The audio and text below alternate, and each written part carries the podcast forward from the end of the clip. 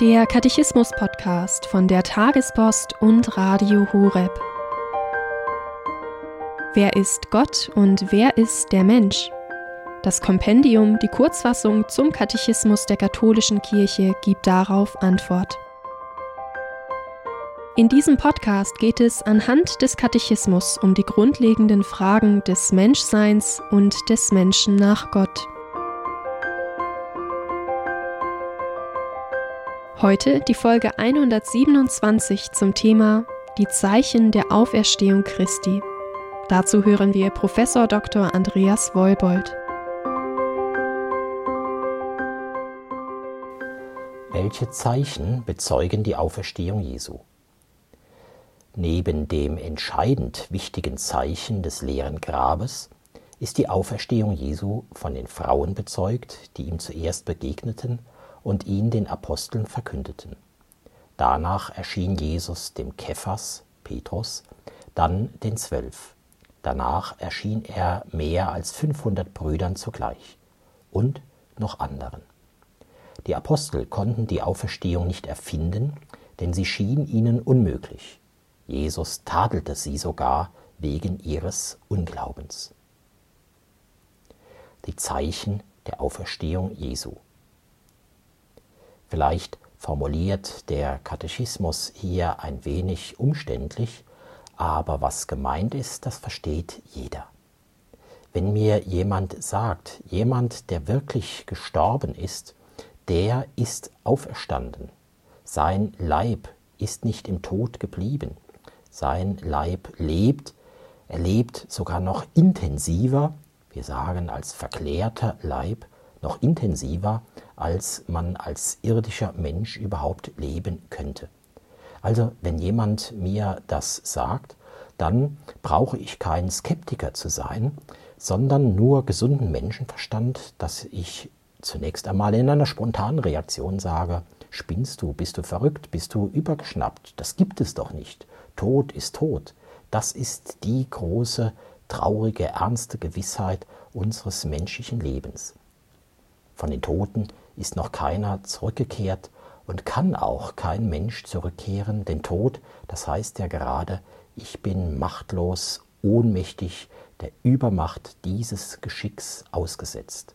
Dieses Geschick ist nicht mehr umkehrbar dass also auch einzelne der Apostel, der Jünger, der Emmaus-Jünger ungläubig waren, skeptisch waren, dass sie zweifelten, das muss man ihnen nicht vorwerfen, sondern man darf ihnen in gewisser Weise dankbar sein. Die Kirchenväter sagen, wir verdanken dem Thomas, dem ungläubigen Thomas, wie wir ihn nennen, verdanken wir mehr als den anderen Gläubigen, weil und da kommen die Zeichen ins Spiel, weil dadurch Jesus sozusagen herausgefordert wurde, sichtbar deutlich zu machen, er ist wirklich auferstanden. Euer scheinbar gesunder Menschenverstand sagt, das gibt es nicht, aber traut euren Augen, ja traut euren Händen, ich bin wirklich auferstanden. Dafür etwa ist er auch vor ihren Augen etwas, damit sie merken, es ist kein Gespenst, es ist keine Einbildung, es ist keine Halluzination, es ist keine kollektive Trance, sondern es ist schlichte Wirklichkeit, handgreiflich für sie geschehen. Und was sind nun diese Zeichen, die unseren Unglauben, unsere Skepsis besiegen können? Das wichtigste Zeichen das leere Grab. Das begreift jeder. Da braucht man keine Theologie studiert zu haben.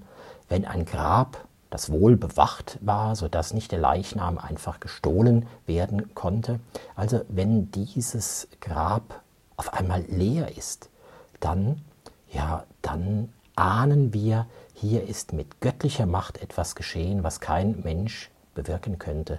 Der Tod ist besiegt ein Toter, am Kreuz gestorbener, er ist wahrhaft auferstanden.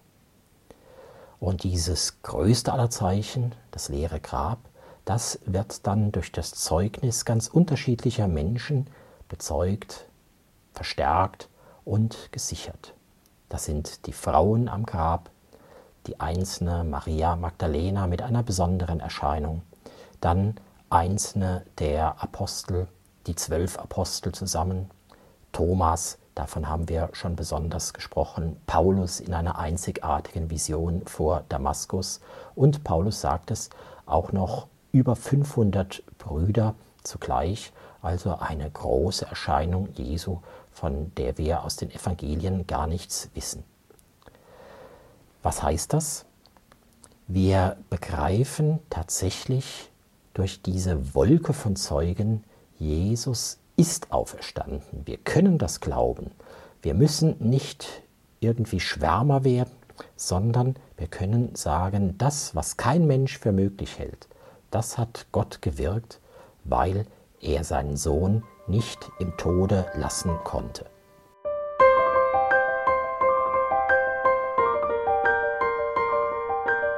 Das war die Folge 127 zum Katechismus mit Professor Dr. Andreas Wollbold. Hier beim Katechismus-Podcast von der Tagespost und Radio Horeb.